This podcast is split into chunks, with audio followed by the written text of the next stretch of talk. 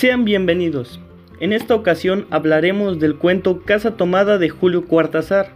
Acompáñame y descubramos qué datos curiosos e interesantes se pueden encontrar en esta narración. Recuerda que se pueden encontrar más podcasts como este en el canal de lectura de jóvenes del Covach 24. Comencemos. Casa Tomada del escritor argentino Julio Cuartazar publicado por primera vez entre 1946 y 1948, es una obra de teatro que se pudiera clasificar como narración fantástica, que comienza de manera realista e introduce lentamente un ambiente de distorsión de las leyes naturales.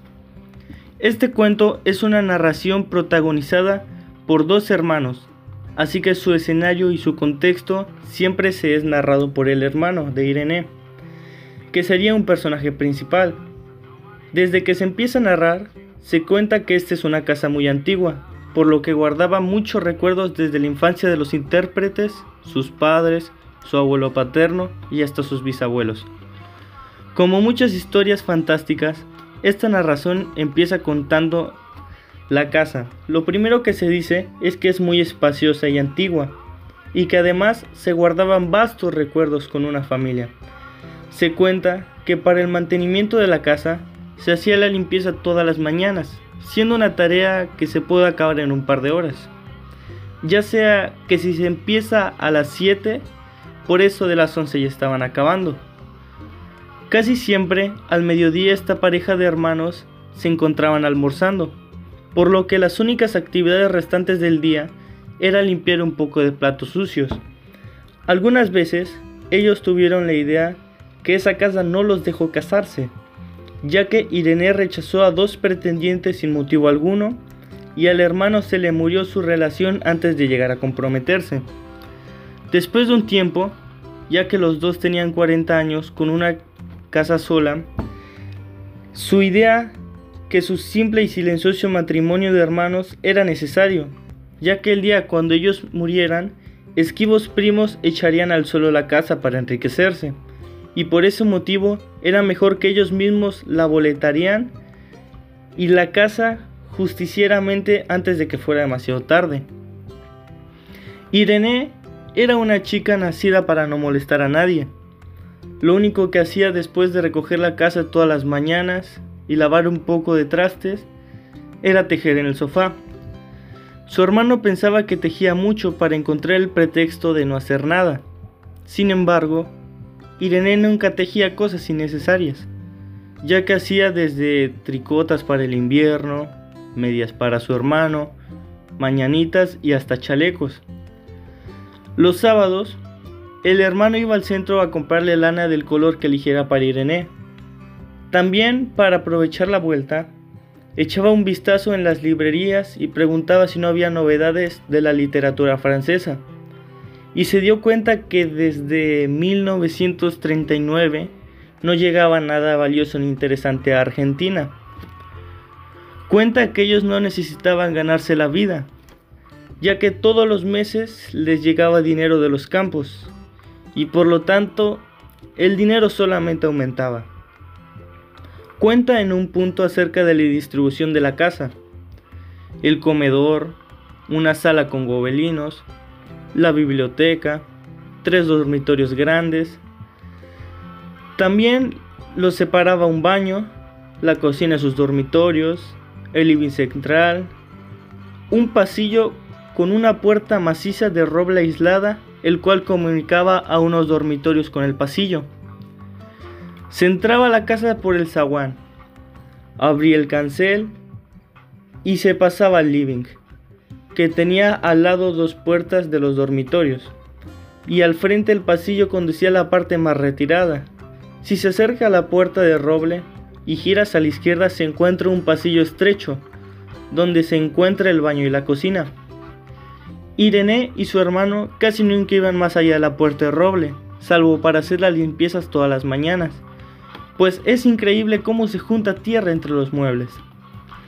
Una noche, cerca de las ocho y media, Irene se encontraba tejiendo en su dormitorio y su hermano se levantó a la cocina para poner al fuego una pavita con mate.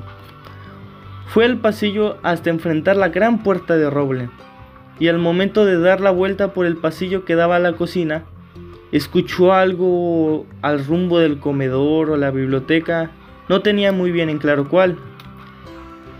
El sonido venía impreciso y sordo como un volcarse de silla sobre la alfombra o algún susurro de conversación. Rápidamente se tiró contra la puerta antes de que fuera demasiado tarde. La cerró de golpe apoyando el cuerpo y afortunadamente la llave estaba de su lado. Además, corrió el gran cerrojo de seguridad. Fue al lado de la cocina a calentar la pavita y cuando regresó con la bandeja de mate le contó lo que sucedió a Irene. Tuve que cerrar la puerta del pasillo.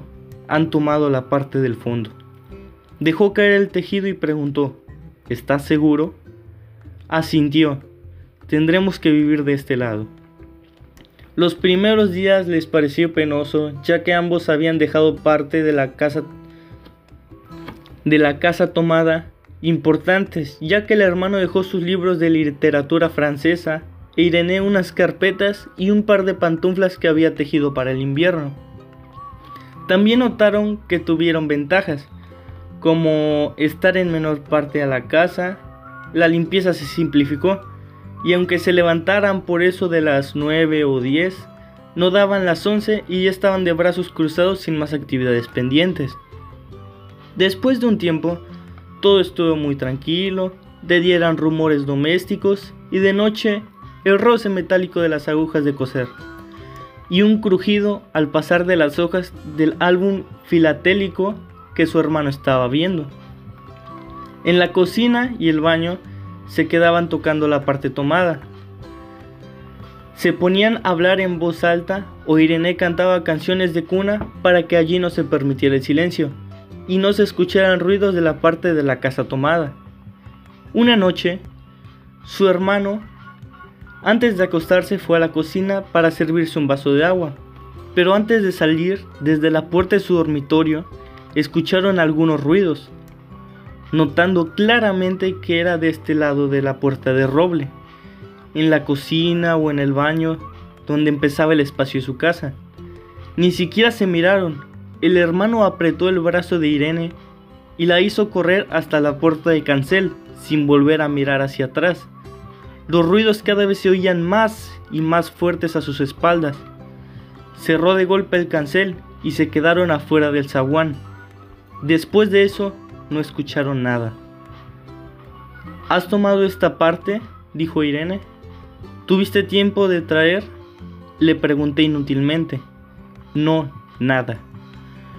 Como le quedaba el reloj de la pulsera, vio y eran las once y media de la noche. Rodeó con su brazo la cintura de Irene y así salieron a la calle. Antes de alejarse de la casa, cerró bien la puerta y tiró las llaves a la alcantarilla, pensando que no fuese que algún pobre diablo se le ocurriera robar y se metiera a la casa a esta hora y con la casa tomada. Una vez que ya sabemos lo más interesante que sucedió del cuento, de este escritor argentino, yo mismo te invito a que leas otras grandes obras de este autor, como podrían ser Rayuela, Bestiario, La isla del mediodía, entre otros. Recuerda que es importante leer y aprender cosas nuevas para mantenerse informado y entretenido. Si quieres escuchar más podcasts como este, visita el canal de lectura de jóvenes del Covach 24. Hasta la próxima.